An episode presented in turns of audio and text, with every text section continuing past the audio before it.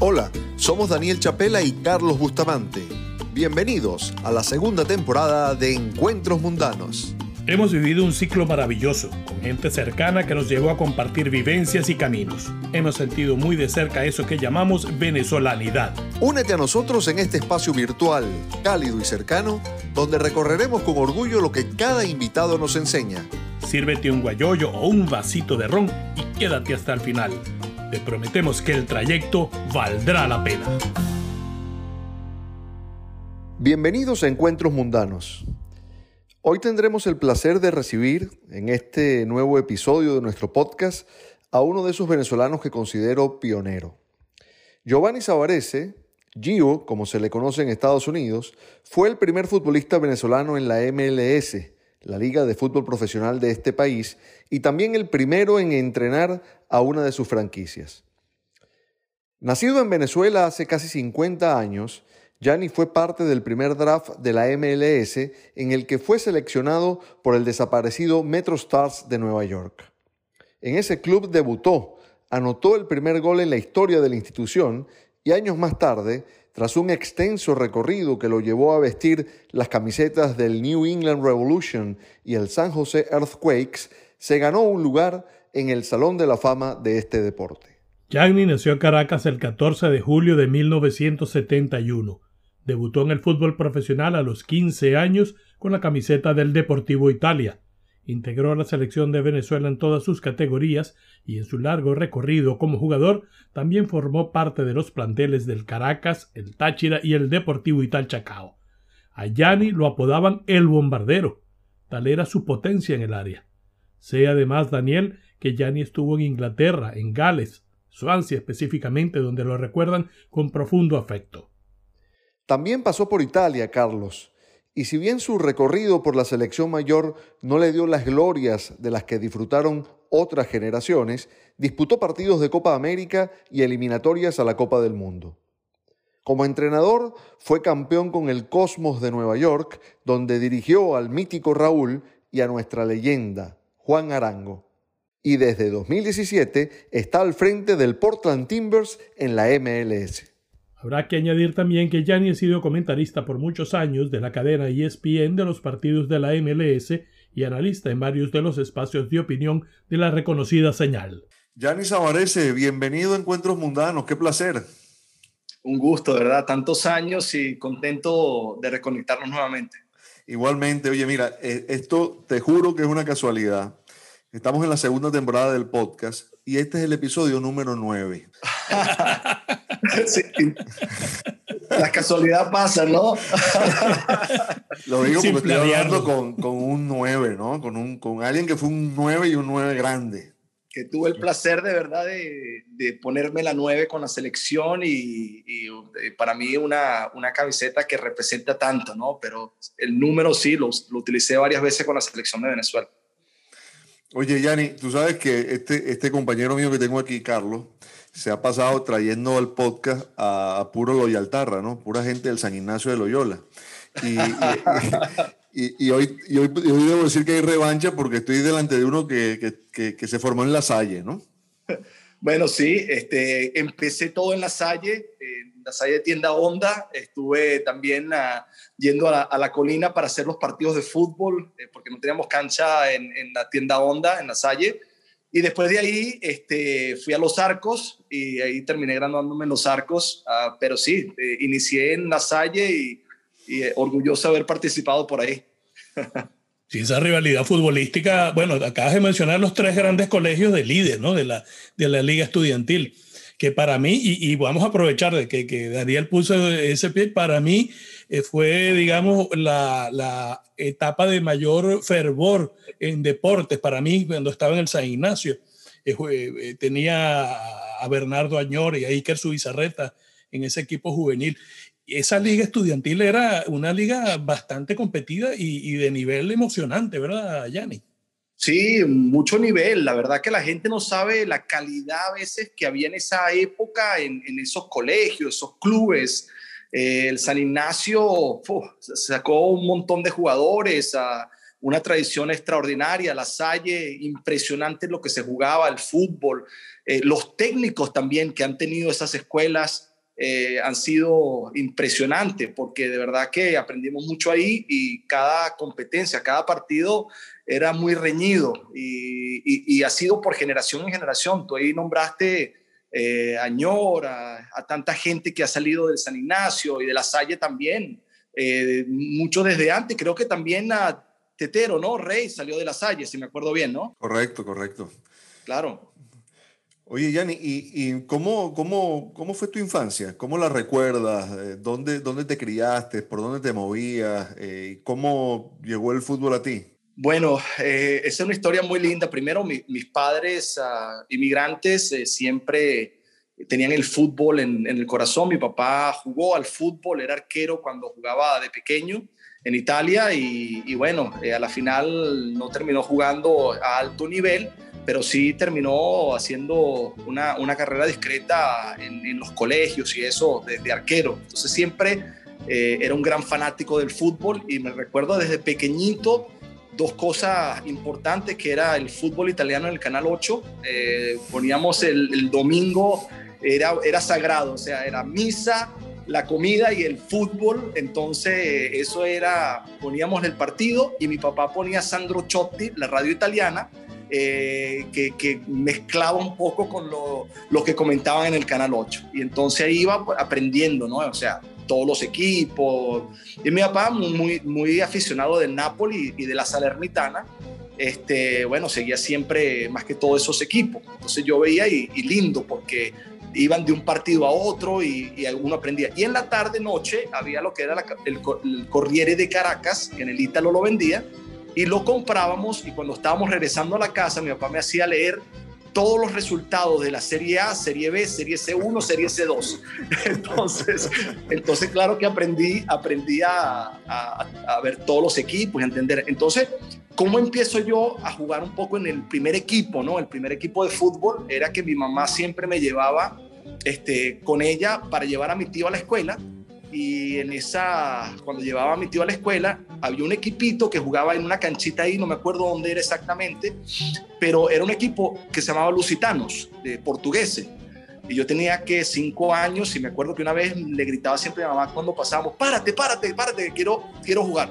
Un día se paró y me dejaron entrar ahí, el, el entrenador me dijo, bueno, métete un poquito y apenas me metí, me ficharon. O sea, me metieron a jugar con el equipo lusitano y estuve ahí uno o dos años antes de irme a jugar este, al Ítalo y a la Salle, que ahí, eh, ahí era donde, donde jugaba yo y bueno, crecí después, sobre todo en el centro Ítalo, y ahí es donde comenzó, digamos, toda la historia de, mi fútbol.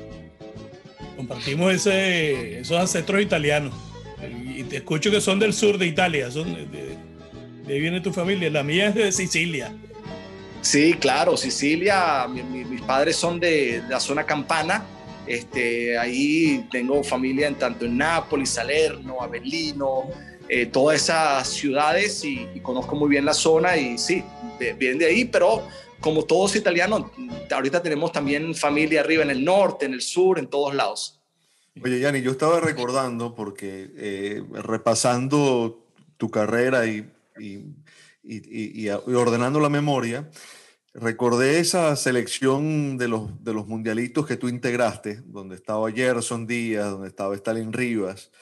Para eh, espumar. Para espumar, Polín para espumar. Yo, yo, creo recordar que, que, no jugabas exactamente de nueve o, me equivoco, porque tu físico era tan, tan corpulento, tú eras tan, tan desarrollado en relación a los otros para tu edad, que me parece que más bien venías de atrás, ¿no?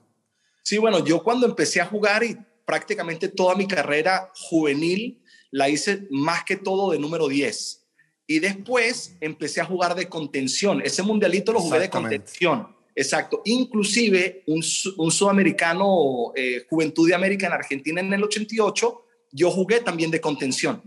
A mí el que me cambia de delantero es este, el técnico alemán eh, Badu Vieira, que vino al Deportivo Italia eh, ya, mi tercer año profesional con el Deportivo Italia, que yo tenía 17 años, porque empecé a los 15, entonces a los 15, 16 jugaba de contención todavía, Y a los 17, eh, ahí Badu me dijo, mira, eh, yo creo que puede ser un muy buen delantero, vamos a probarte ahí.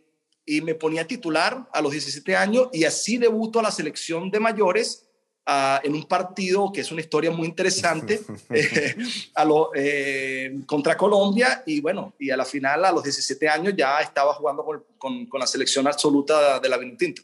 ¿Te cambió la carrera, Abadu Vieira, Yanni? Sí, sí, la verdad que sí, porque me dio un rol que, que me vino muy bien. Y sí, de pequeño, gracias a Dios, siempre eh, me fue bien con los equipos que estuve, era capitán, jugaba de 10, después de contención en, en ese en ese mundialito salimos campeones también contra eh, un equipo brasileño, creo que era el, Fluminense en la final. Correcto, correcto. Y, muy bien, pero teníamos un equipazo, porque estaba hasta Stanley Rivas, jugaba con nosotros. Ese, no, ese era un equipazo. Pero después sí, mm, quedé como delantero y ahí seguí, seguí siempre como delantero y hice mi carrera. No podemos dejar pasar esa, esa historia de la convocatoria a la selección por primera vez. bueno, que, no fue convocatoria, ¿no, Yanni? Bueno, no, no fue convocatoria. Pero fue un llamado. Yo estaba en el estadio con, mis amigos del Deportivo Italia viendo el partido contra Colombia, emocionado de seguir a mi vino tinto, a mi selección. Ya había jugado sus 15, sus 18, o sea, siempre parte de todo el sistema de, de, juveniles. Y bueno, ahí con, con este, varias personas, estaba, estaba Cheche Vidal conmigo, Castrillo, creo que estaba el Venado también, Castillo, eh, el Venado, sí, Castillo, Castrillo, Castillo, Castrillo, Castillo.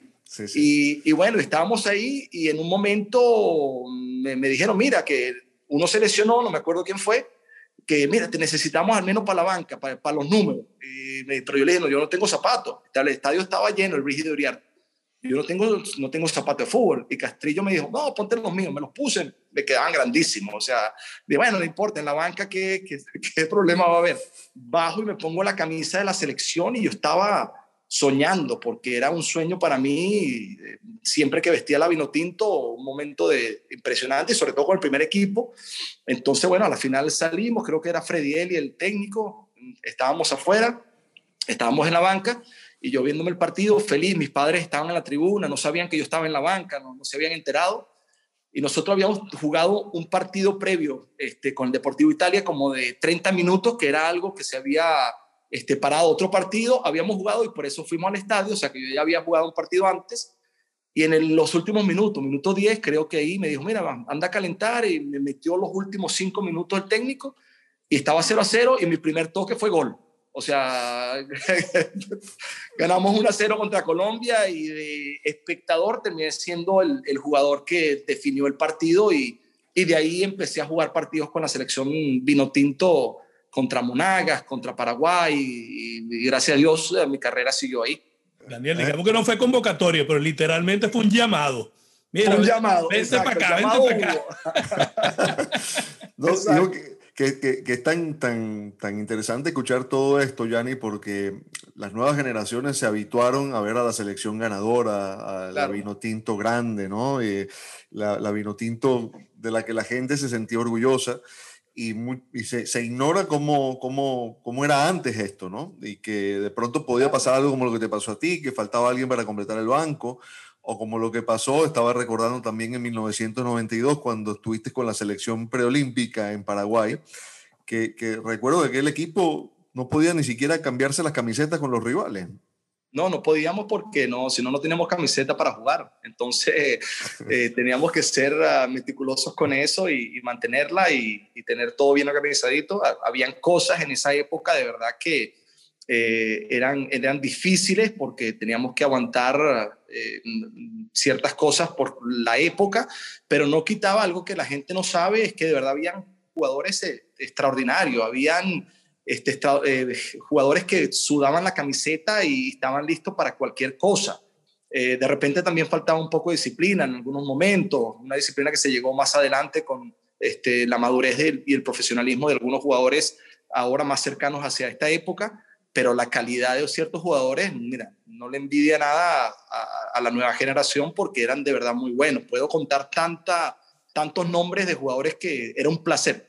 Digo Stanley por decir uno, porque para mí Stanley este, ha sido uno de los mejores, una calidad impresionante. haber jugado con él en prácticamente todas las selecciones, para mí fue un gusto porque me deleitaba viéndolo jugar, como después también Juan Arango. Juan Arango tuve la suerte de jugar con él, de entrenarlo y como técnico te puedo decir de, de yo estaba cada entrenamiento emocionado de ver a mi jugador porque te inventaba cada cosa que te hacía, te hacía encantar eh, ver el entrenamiento, Juan Arango. Entonces, estos son jugadores que hemos tenido una suerte de que hayan pasado por Venezuela. Yanni, no te voy a pedir que los compares porque sé que eso no es posible, pero Stalin y Arango, que los tuviste tan cerca de los dos, eh, ¿cómo, cómo, ¿cómo los compararías, digamos? Mira, eh, tú, lo dijiste, es difícil comparar a los dos. O sea, compararlos en, competir, pero compararlos en la calidad que tenía es muy fácil, porque eran muy parecidos. Eran los dos zurdos, los, dos con, con una habilidad impresionante, los dos eran más rápidos con la pelota que sin la pelota. O sea que cuando te encaraban, este, tenían un slalom em, que cuando te volteabas no, no lo veías más. Entonces, tenían mucha calidad, veían, veían el juego muy bien. Eh, de repente, lo único que los separa los dos es, las épocas, las épocas en donde Arango tuvo la suerte, gracias a Dios, de salir a México temprano, en un momento donde ya empezamos a tener un poco de reconocimiento en el fútbol venezolano. Stanley fue uno de los primeros que salió cuando salió al estándar de Lieja en, Bélgica y, era un momento más difícil, momento donde los venezolanos teníamos que este, eh, luchar más y, de repente no teníamos tantas referencias. Eh, y, bueno, y a la final creo que esa es un poco la, la, parte que los separa, pero como talento, eh, yo que vi a los dos y jugué con los dos, es difícil poder decir, mira, uno está por encima del otro. Los dos son jugadores no solamente excepcionales venezolanos, yo los comparo con los mejores del mundo, te voy a decir, porque eran tan buenos que puedes compararlos con los mejores del mundo. Y yo me acuerdo inclusive cuando me traje a Juan Arango, ¿verdad? Al, equipo del Cosmo, yo recibí llamadas de jugadores importantes, jugadores de alto nivel, Malvini, entre otros, diciéndome qué gran jugador fichaste, que todos les tienen respeto a, uno como Arango y, por supuesto a uno como Stanley en lo que es el concepto diferente en Sudamérica, porque es donde más brilló y más se mostró. Increíble, increíble esa etapa de Arango en la Bundesliga. Yo empecé a trabajar aquí en Inglaterra en un equipo de periodistas internacionales y cada fin de semana, eh, eh, eh, obviamente al venezolano había que traerlo a mí, pues mira lo que hizo Arango, y ya me tenían los videos, el, equipo alemán me preguntaban a cada rato, es increíble. Tú particularmente tienes una gran pasión y se nota, es indudable la gran pasión que tienes al hablar de fútbol venezolano. Sin embargo, al inicio de tu carrera no, no, no, pasaste mucho tiempo en el fútbol profesional de Venezuela. ¿Qué, ¿Cómo se dio el cambio? Sí, bueno, eh, el cambio vino, o sea, si tuve todo, como hablamos anteriormente, todo el crecimiento futbolístico en Venezuela, en criollitos, en lides, en todo este tipo de torneos que hicimos, en todas las selecciones, distrito, todo, participé en todo. En, y a la final, eh, cuando hice mis tres años de profesional, que me vinieron muy bien, como, como decía Daniel, eh, yo para cuando tenía 15 años parecía que tenía ya 23 físicamente, estaba ya bien armado, bien fuerte. Eh, pero lo que de repente cambió el ritmo de, de, mi, de mi, fútbol fue que mis padres decidieron irse a Italia en el, en el 89, justo en la convocatoria para la Copa América de Brasil. Entonces, yo estaba preseleccionado en ese grupo y a la final no llegué a entrar dentro del grupo. Eh, Stanley sí, sí fue como jugador joven eh, y, yo no, no pude participar. Y ahí motivó también a mis padres en ese momento, en, una cierta situación, de, mudarnos a Italia, regresar a Italia y hacer un poco de carrera, donde jugué también ahí un año completo. Eh, y después de ahí decidí irme a Estados Unidos porque pensé que eh, ir a una universidad y aprovechar y tener una educación eh, y con el fútbol conseguir una beca eh, era importante y eso es algo que también me inculcó un poco Cheche Vidal en un partido contra el Marítimo en Venezuela. Me dijo, mira, si alguna vez quieres ir a estudiar y, jugar fútbol en Estados Unidos, esto está presente. Entonces, sí, no jugué muchos años en Venezuela, hice tres profesionales y después sí regresé cuando estaba en el MNS, que fui con el Caracas, con el Táchira, eh, con el Deportivo Italchacao, que tuve eh, estos tres equipos, y donde con Táchira salimos campeones una vez y, tuve experiencias muy bonitas con los tres equipos. Esa debe haber sido, Yanni, una de las decisiones más importantes de tu vida, ¿no? Ese movimiento, salir de Venezuela, labrarte un camino en Estados Unidos, porque terminaste convirtiéndote en un, en un pionero, ¿no? Eh, con, antes de la MLS, con grandes campañas, estuviste en, en, el draft inaugural de la MLS, eh, eres figura del MetroStar, figura histórica del MetroStar, eh, hoy entrenador en la MLS. Esa debe haber sido tu gran decisión de vida, ¿no? Sí, eh, son esas decisiones, Daniel, que uno toma, a veces no saben ni, ni cómo, ¿no? Yo me recuerdo que recibí una carta de un amigo mío venezolano eh, y no sé por qué me, me, pegó y, en ese momento le dije, papá, comprame un, pasaje que mañana me voy para Estados Unidos. Y entonces mi papá le, habló con mi mamá y dijo, mira, tu hijo se volvió loco, le, dijo mi mamá. se volvió loco, se quiere ir mañana para Estados Unidos, dice. Y nada, y el día siguiente agarré y me fui para Estados Unidos em, sin saber inglés, porque no sabía inglés. Em, llegué allá a ver a Cheche en Boston. Eh, visitamos al técnico del equipo de Boston University. Eh, gracias a Cheche me ofreció una beca completa. Eh, después eh, fui a Nueva York, donde Arnold Ramírez y la Universidad de Long Island University, donde estaba Dani de Oliveira y otro amigo mío que había estudiado en los arcos también. también me ofreció una beca completa, que es otra historia bien bonita, porque ahí en un principio no me habían dado la beca completa pero en el momento que estaba hablando con el técnico había un partido de futbolito en, una, en este sitio techado y estaba jugando las viejas glorias de Perú contra otras glorias de otro país, no me acuerdo cuál era, y apenas anunciaron a Perico León, que fue mi técnico en el centro ítalo de pequeño, yo digo, no puede ser que Perico esté acá. Y voy a saludarlo en eso, Perico va a hablar con el técnico, le dice, mira, que me dijo eh, Giovanni que eh, que le ofreciste media beca. Y entonces no sé cómo hizo y regresó y me dijo, mira, tiene beca completa. Qué bueno.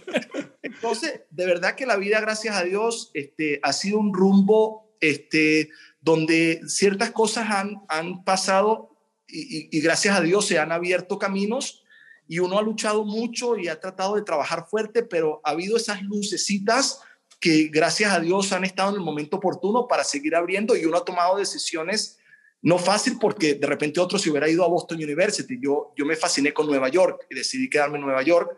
Y después ahí siguió mi carrera y, mi aventura en el fútbol también.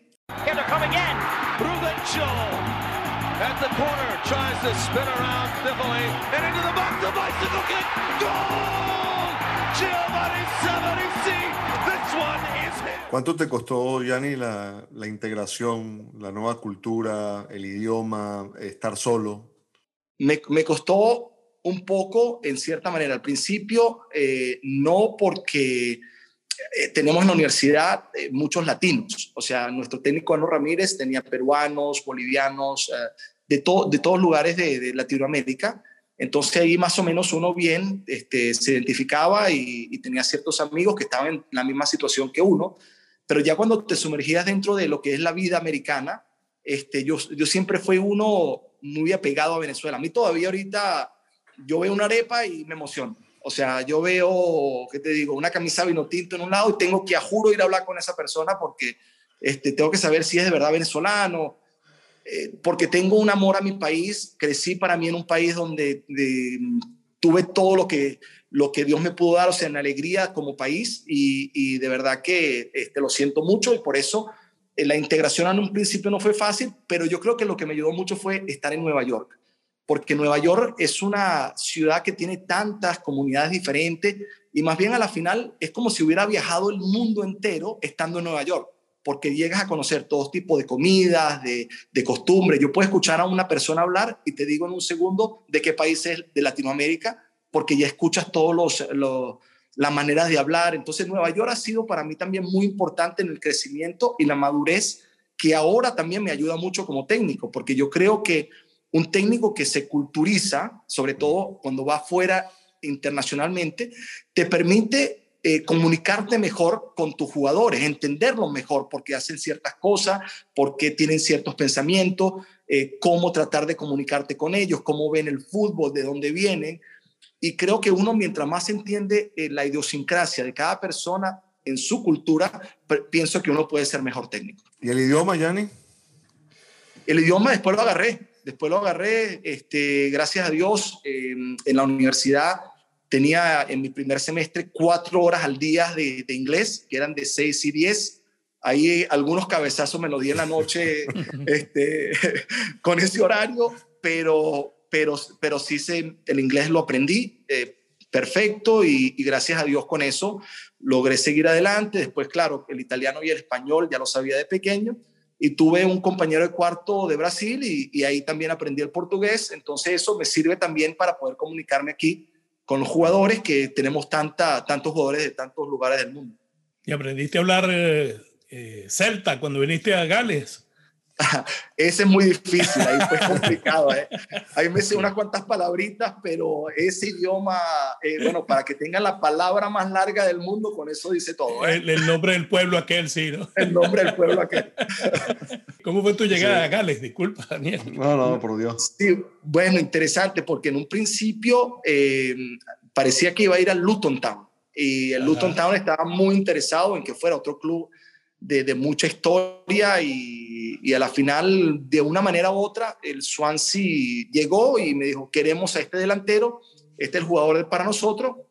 Yo la verdad que te soy sincero, y, eh, no sabía dónde quedaba Swansea, sabía dónde estaba Gales, pero no, no, Swansea nunca lo había escuchado. Y dije, bueno, vamos a probar ahí, es salir, es, una, una, experiencia diferente. Y la verdad que fue extraordinario. Eh, eh, llegué allá, apenas el día que llegué, la atención fue extraordinaria eh, del, público, de la gente, del club. Eh, mi primer partido fue contra Stock City y me recuerdo que el equipo venía de, perder varios partidos y en mi primer partido ganamos 2 a 1. Eh, debuté y hice los dos goles empezando. Entonces, claro, de, una, de entrada sí, la fanaticada me quería mucho y a la final fue una experiencia extraordinaria. Mi hija nació en Gales también, la primera, Valentina. Eh, tengo un afecto para, para la gente de, de Gales, eh, el, técnico que estaba ya con nosotros, una leyenda del Chelsea eh, espectacular. Y tuve la suerte de unos años, hace como cuatro años atrás, fui otra vez ah, cuando tuvieron un partido de la Premiership, me hicieron meter al medio de la cancha, el público todavía se recordaba de mí, entonces de verdad que tengo un, un, un enlace muy bonito todavía con el Swansea.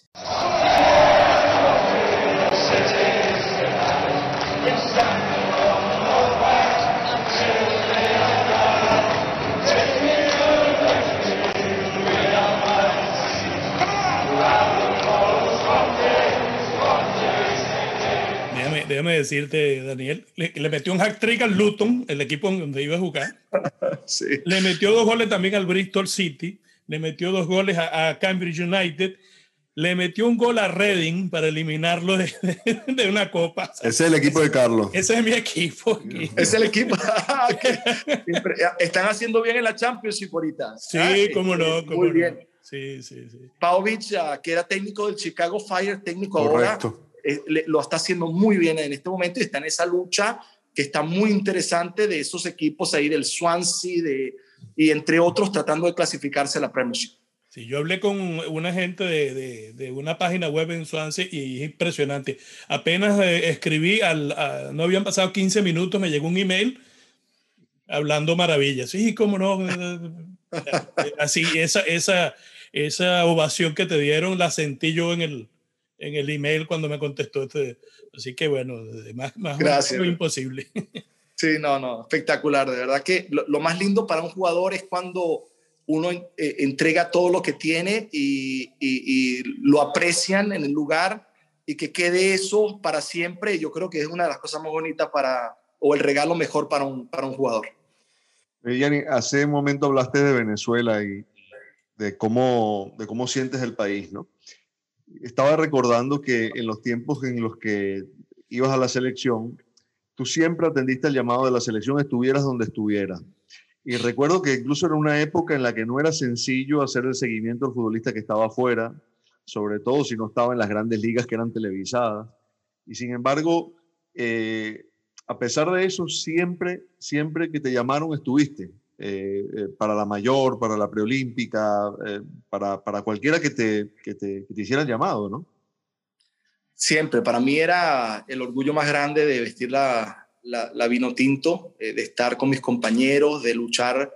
Yo lo veía como no solamente un partido de fútbol, yo lo veía como mucho más, era representar a mi país, era representar todo lo bueno de, mi juventud y, era lo, mínimo que podía hacer para, para representar a un país que quiero tanto y, y, cambiar y tratar de cambiar. Para mí eso era muy motivante, el cambiar la manera como pensaban de Venezuela. Yo me ofendía cuando decía que en Venezuela no había fútbol, porque yo decía, se ve que no ven, no ven, no, entienden la Liga Criollito, le decía yo.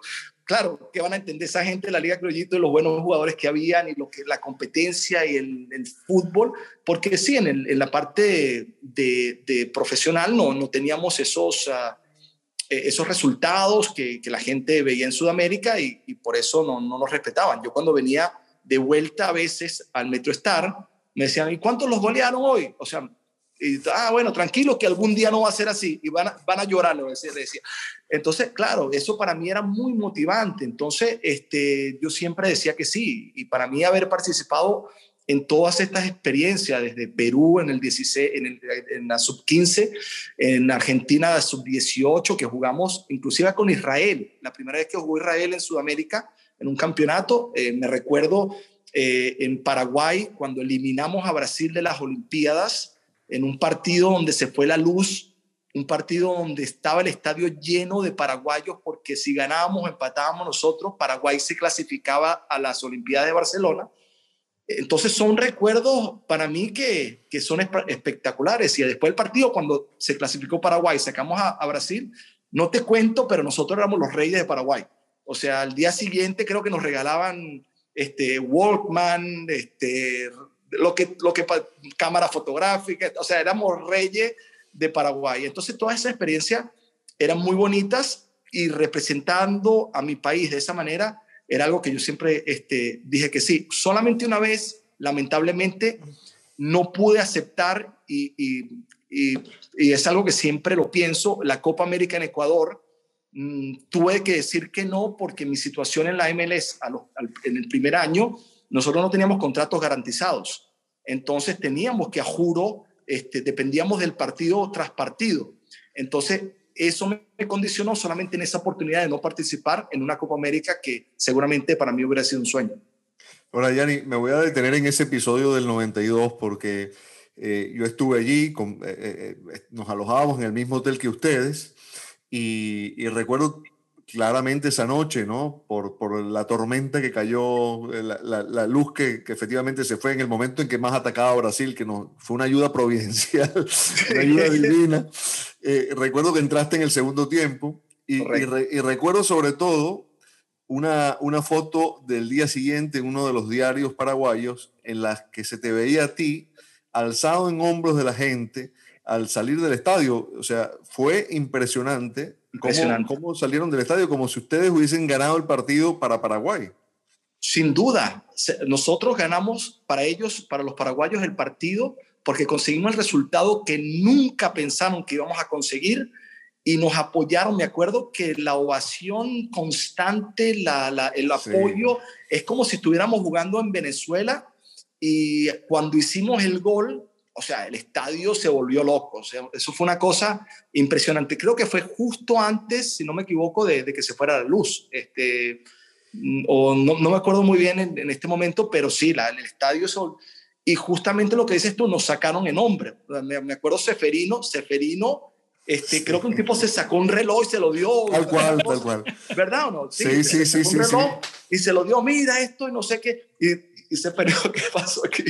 O sea, era, éramos reyes, nos querían y el día siguiente, o sea, donde caminábamos éramos figuras porque le dimos la, la, clasificación a Paraguay de una Olimpiada. Sí, bueno, cargaron en hombro incluso a Félix Golindano, que era el arquero, que era inmenso, gigante.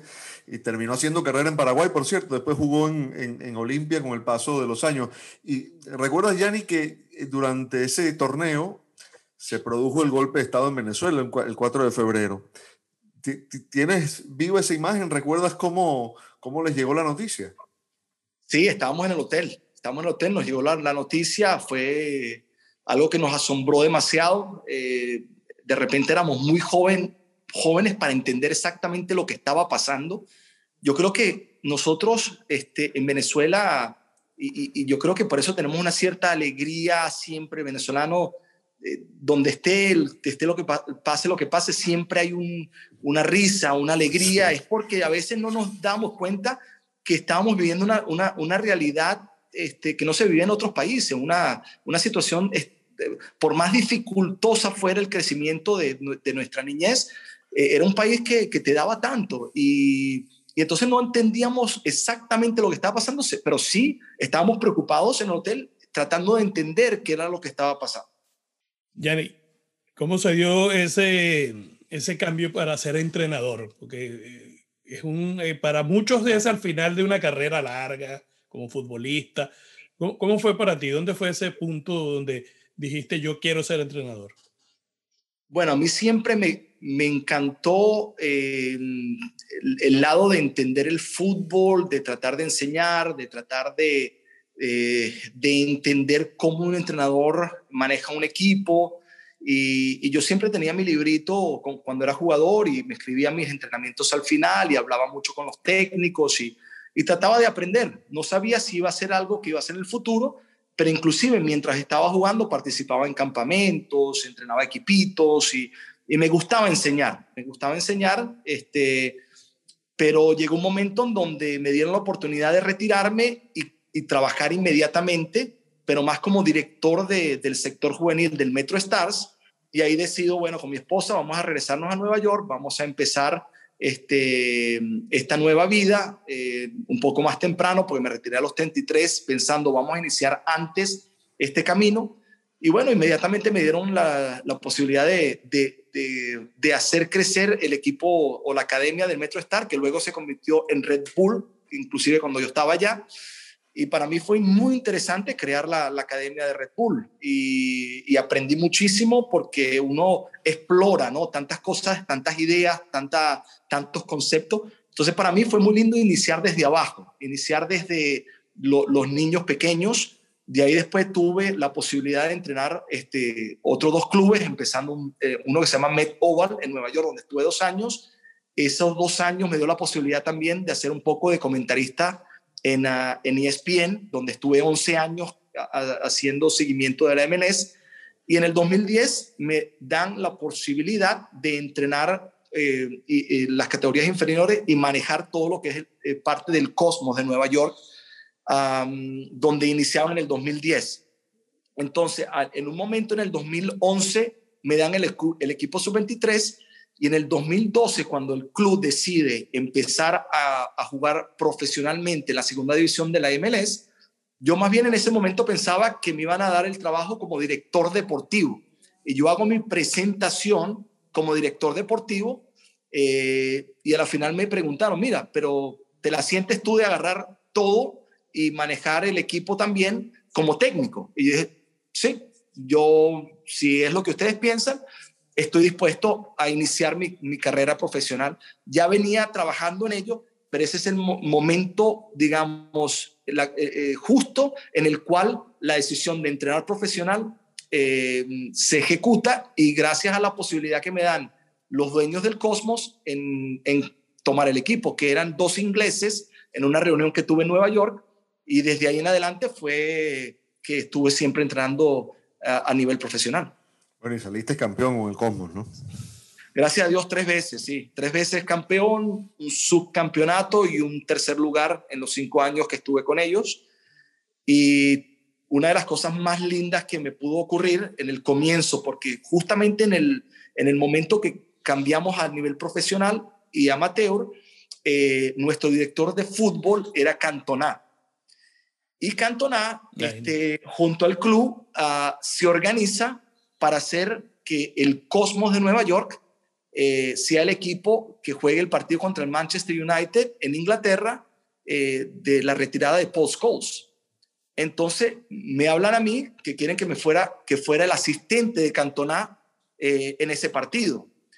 y entre los preparativos me doy cuenta que, los que los jugadores que iban a ser parte del club iban a ser todos jugadores profesionales, ah, leyendas. Entonces, a la final viajaron, ¿qué te puedo decir? jugadores de, de altísimo nivel y a mí me tocó entrenarlos eh, los días anteriores, previo, porque Cantona me dijo, mira, agarra el equipo tú, entrénalo, prepáralo y, bueno, y, así podemos jugar contra el Manchester United. Y entonces nosotros tenemos una mezcla de jugadores como Canavaro, como Pires, eh, e, entre tantos otros. Eh, y entonces yo ahí me veía entrenándolos, los veía ellos y decía, ¿cómo yo estoy entrenando a este equipo? Eh, y para mí, o sea, fue un momento, y gracias que, a Dios que Cantona me confió la posibilidad de entrenarlos.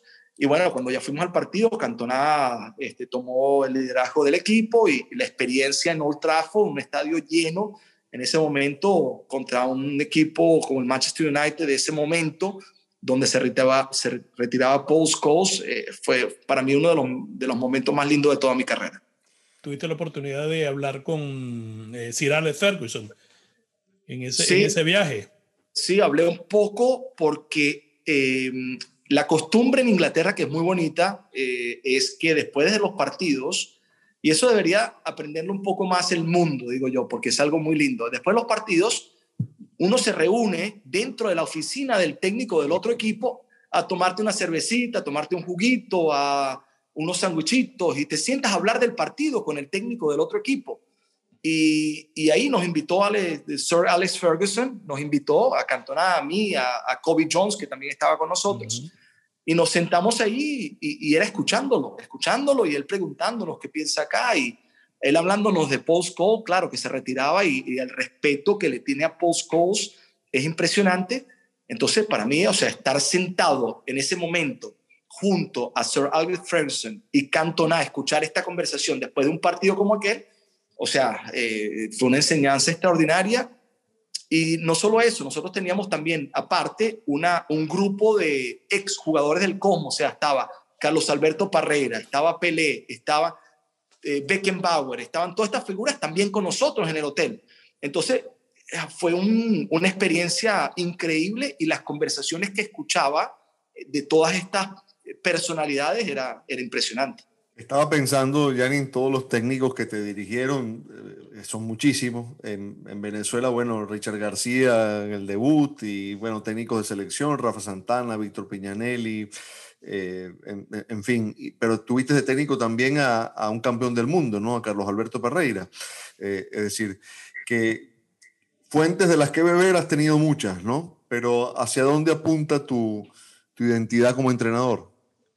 Mira, gracias a Dios, bien, como dice Daniel, tuve la suerte de tener muy buenos técnicos, de verdad, muy buenos. Todos, todos me han contribuido desde Perico León y Yurandir Procopio, que eran mis entrenadores de pequeñitos, Yurandir, ¿te acuerdas? Claro. Eh, sí, vale, y, qué, qué, espectáculo, una suerte de poder tener esos técnicos de pequeño y después más adelante, este, tantos otros, como bien dijiste, Richard Páez, Badú, este, Rafa Santana en Venezuela, y acá en Estados Unidos, eh, Queiroz, eh, Carlos Alberto Parreira, eh, Bora Milutinovic, ah, o sea, tantos entrenadores en Italia también.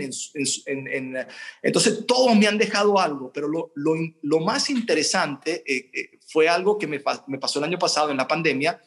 Yo organicé este, conversaciones con, con técnicos y personas que invitaba a hablar con mi grupo, a mis jugadores, y una de esas conversaciones la hice con Carlos Alberto Parreira y cuando terminó la conversación y todo lo que estuvo hablando Carlos Parreira con el grupo, de repente trancamos después de una hora y media y mi esposa me dijo, no puedo creer todo lo, que escuché. Es como si hubiera escuchado todo lo que tú dices en Parreira. O sea, la influencia que él tuvo sobre ti, nunca lo pensé antes de este momento de lo impresionante que fue escucharlo hablar y todo lo que te ha inculcado él, y ha sido también con otros, con Queiroz y con, con tantos otros, porque de verdad que he tenido la suerte de tener muy buenos técnicos y he aprendido mucho en, en, todos los aspectos. Y una de las cosas también que me ayudó mucho a mí, eh, yo tengo una, un amigo que se llama Charles Tilitano, él, organiza los partidos internacionales acá en Estados Unidos, con relevance. Y, y, siempre que venía un equipo, el Barcelona, el Oporto, el Milan, me lo daba a mí para que los manejara durante todo el tour.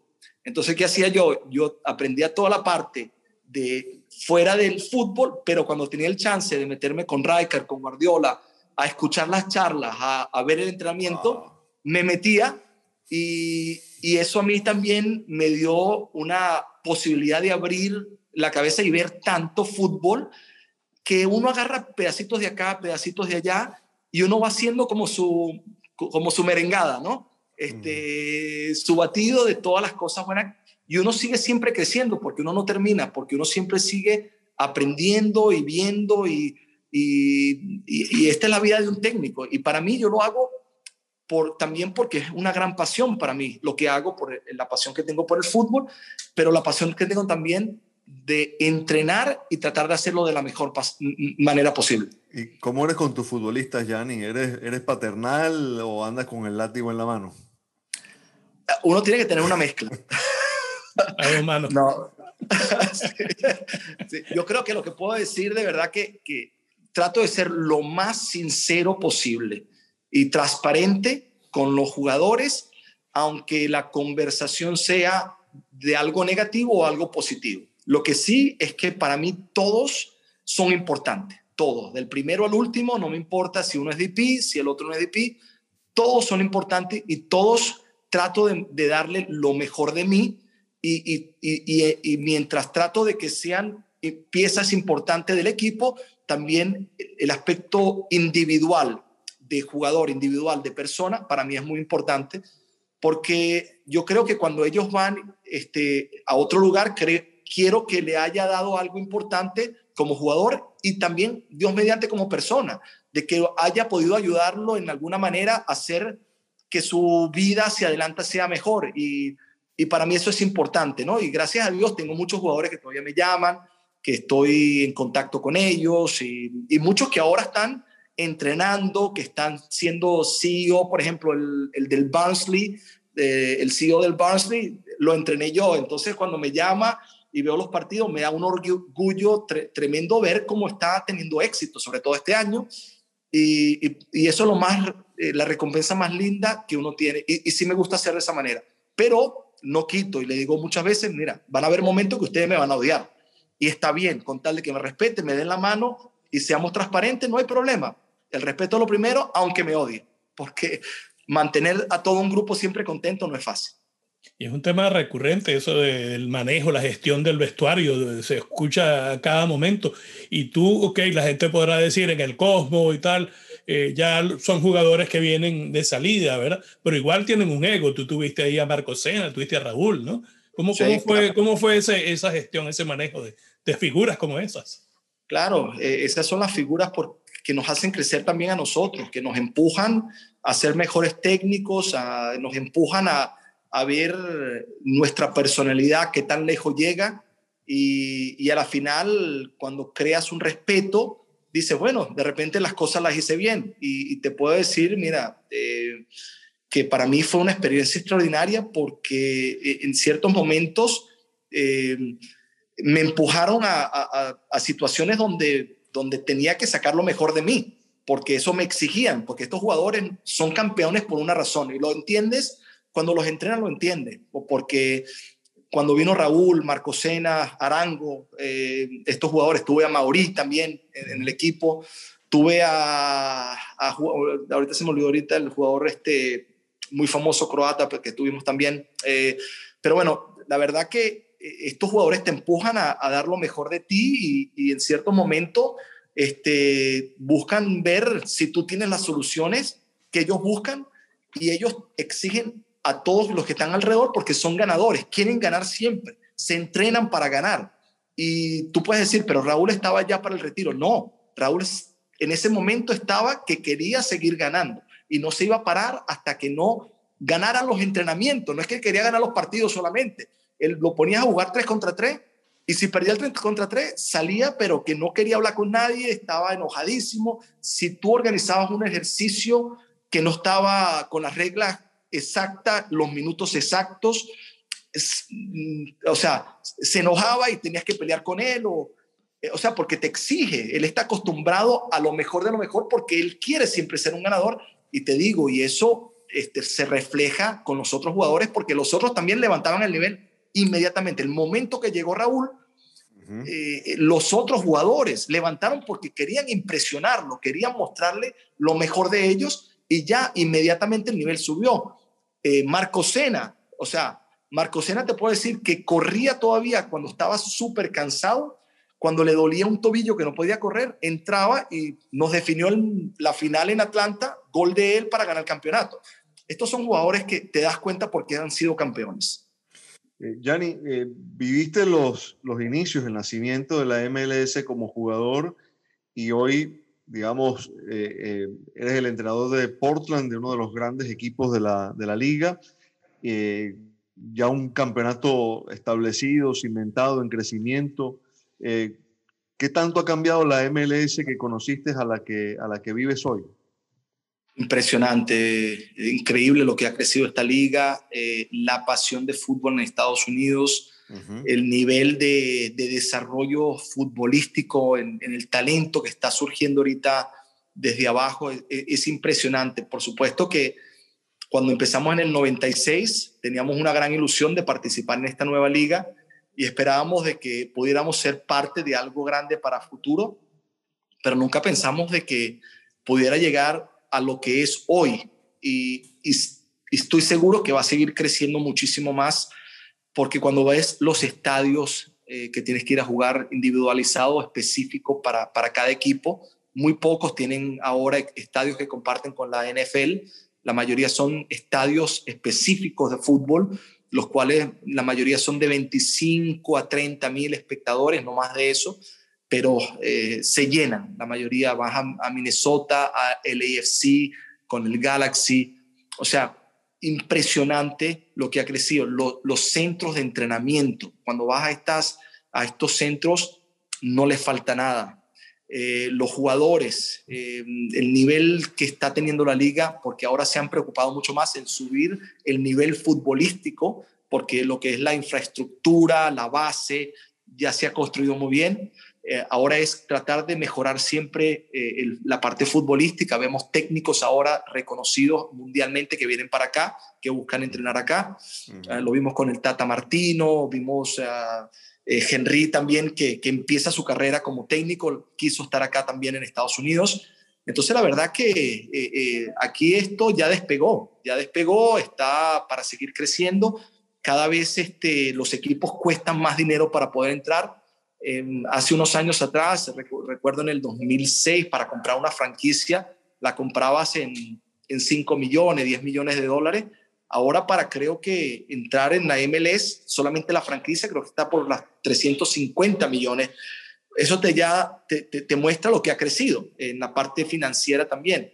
El año pasado fue un poco complicado ah, y muchos clubes quedaron un poco tocados porque todavía eh, eh, son muy basados a lo que es la entrada del fanático, no tanto la, parte de la televisión como en Europa, pero se cree que aquí para el Mundial del 2026 va a haber otro salto enorme al crecimiento y es lo que están esperando y, se ve un futuro muy, muy importante aquí de fútbol en Estados Unidos. ¿Qué le falta a Estados Unidos entonces para, para romperla en, en un Mundial? Porque ya ha clasificado mucho, pero se esperaba mucho de ellos yo creo que, yo creo que ha habido algo muy interesante, ha habido muy interesante porque ha habido un crecimiento de talento juvenil que ha venido saliendo de las academias y, el futbolista americano es un mejor jugador hoy de lo que era en el pasado. Pero en el pasado había un cierto orgullo americano que aunque jugaran contra quien sea, somos Estados Unidos y vamos a ir a luchar con quien sea y vamos a tratar de, de conseguir llegar, llegar a lo más alto posible, como lo hicieron en el 2002, eh, que prácticamente casi llegaron a la semifinal. En este, en este nuevo encuentro de, o el cambio de, este nuevo, nuevo talento, ha faltado esa parte del ego fuerte de, de, representar a Estados Unidos, lo cual ya empezamos a ver nuevamente con estos nuevos jugadores que están dejando muy en alto el nombre de Estados Unidos en el extranjero y con el talento que empieza a salir acá ahora en Estados Unidos de una manera diferente a lo que vimos estos años anteriores. Entonces, la verdad, este talento joven que ahora se encuentra en, Europa, que ahora finalmente Europa está viendo mucho a los jugadores de Estados Unidos porque están empezando a comprar, sobre todo en Italia, en Alemania, hay un talento joven impresionante y yo recibo llamadas a veces de amigos que están en Europa, mira, ¿qué tal este jugador? Que parece que lo quieren tantos equipos y, a 17, 18, 19 años ya mm. están saliendo para Europa. Entonces yo creo que Estados Unidos va a competir muchísimo más porque de verdad que está cambiando totalmente, no el fútbol, porque ya hay mucho más talento, sino nuevamente esa mentalidad que se tenía antes en años pasados. Yanni, yo te, yo te he escuchado decir que te gustaría dirigir a la selección, a la Vinotinto, ¿no? Eh, viste que a veces hay entrenadores que, que, dicen que de pronto el momento de sus carreras no es el propicio porque prefieren el día a día, que lo ven como una apuesta más a largo plazo.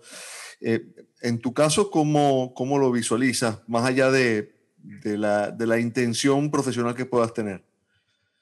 Mira, sí, sí es verdad que muchos técnicos, y, justo digo, Alex Ferguson eh, fue uno de los que me, me dio ese consejo en un momento cuando tuve un desayuno con él en Nueva York y, no sabía que había entrenado de joven la selección de Escocia, que en el, en el 70, no, no, no, no, estaba enterado de eso, sino que me lo contó, que era muy joven y, y que se arrepentía de algunas cosas que hizo en ese mundial por joven y él recomendaba que uno debería ser un poco más este, adulto y veterano para tomar una selección porque ve las cosas diferentes. Entonces entiendo lo que tú dices.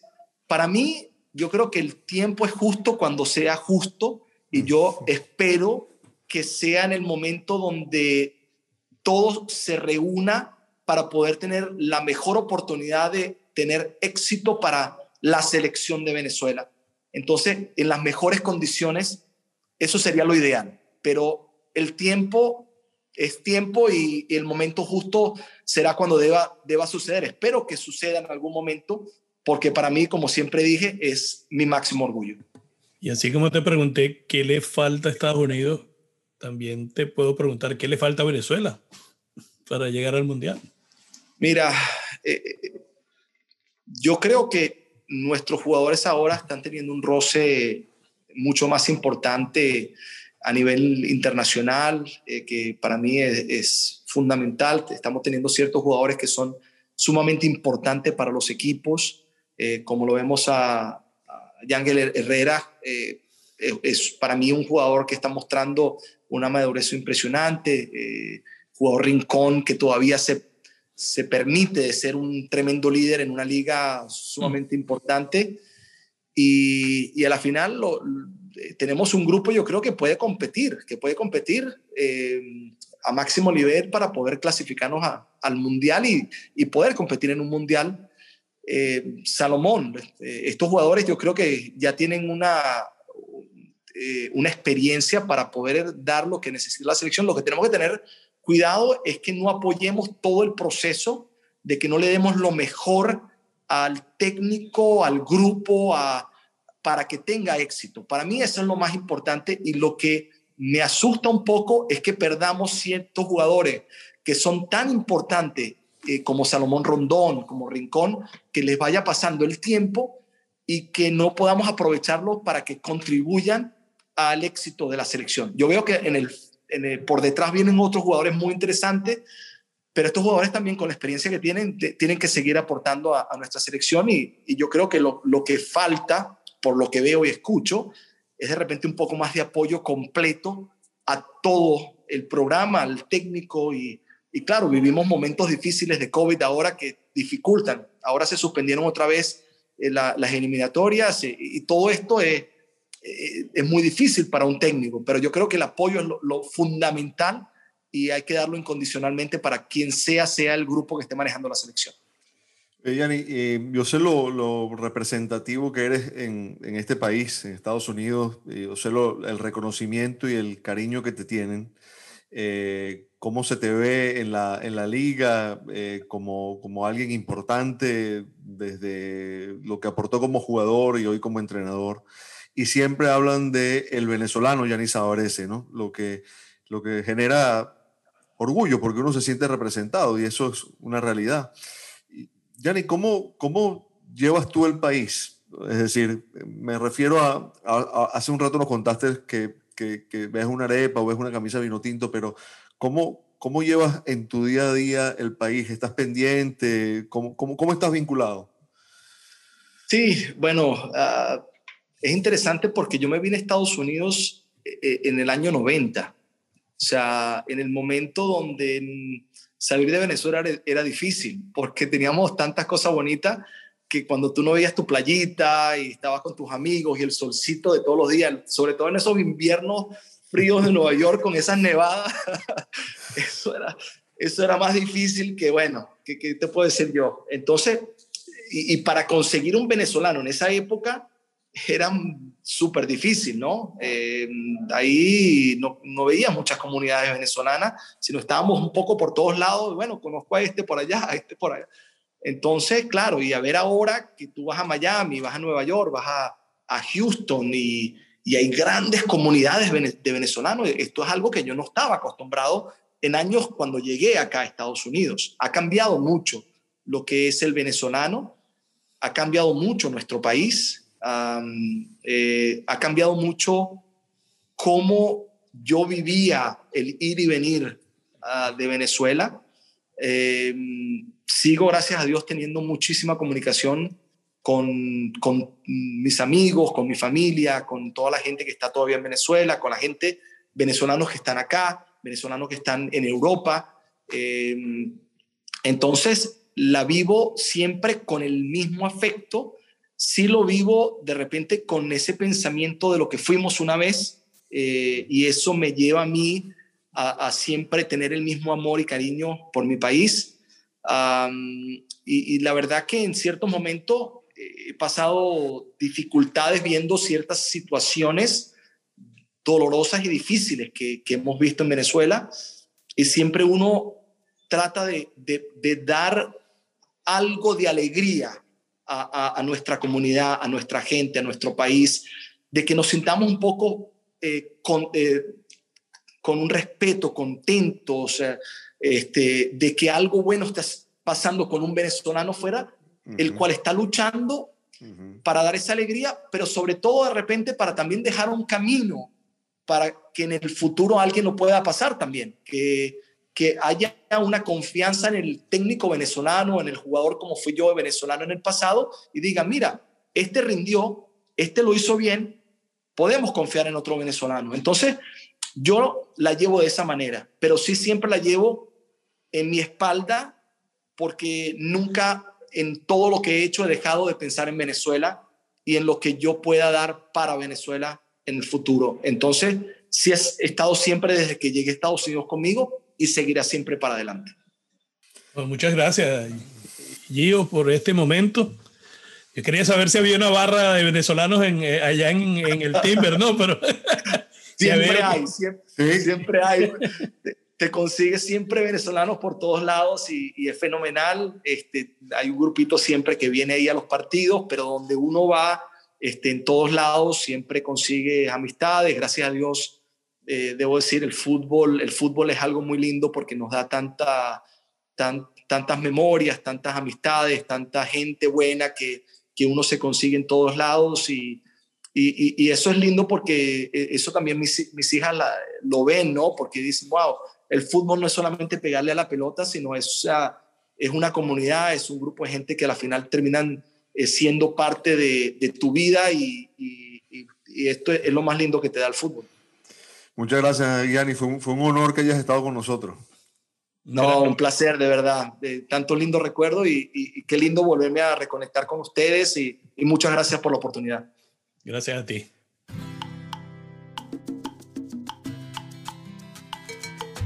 Esto fue Encuentros Mundanos.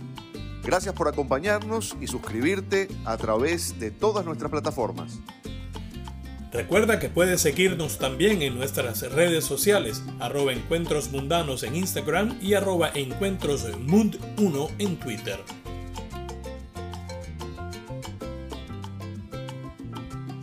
Nos quedamos para la sobremesa. Abrazo inmenso y bien venezolano. Hasta que un nuevo encuentro nos reúna.